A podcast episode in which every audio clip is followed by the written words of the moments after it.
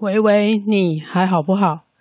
我是鸡蛋糕，也是一位现役忧郁症患者。这个节目是一位忧郁症患者的日常，也提供一些从患者的角度出发给陪伴者们的小建议。这一次是配合台南 Podcast 培训活动录音的一小集，那么是用 Sure MV88 接 iPhone 直接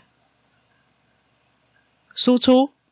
没有后置，这次要跟大家分享一个在 Podcast 的社团上有一个分析 Dcard 上面讨论 Podcast 的数据文，然后其中有提到有一些女性的 Dcard 使用者会讨论在。心情低落的时候会听《喂喂，你还好不好》这个节目。他说：“我也好多时候觉得好绝望，好绝望。就算身边有可以听我说话的朋友，也不能真正了解我们的感觉。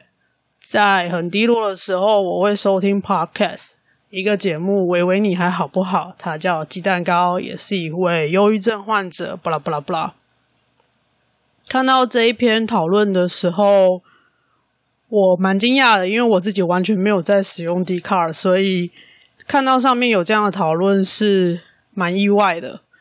那么，如果你有听到这一集的节目的话，我想跟你说，如果我的声音能给你一点陪伴，度过生活中那些很辛苦的时刻，陪你疗愈生心理。不为人知的伤痕，我想我是很幸运的人。我是鸡蛋糕，谢谢你收听我的节目。喂喂，你还好不好？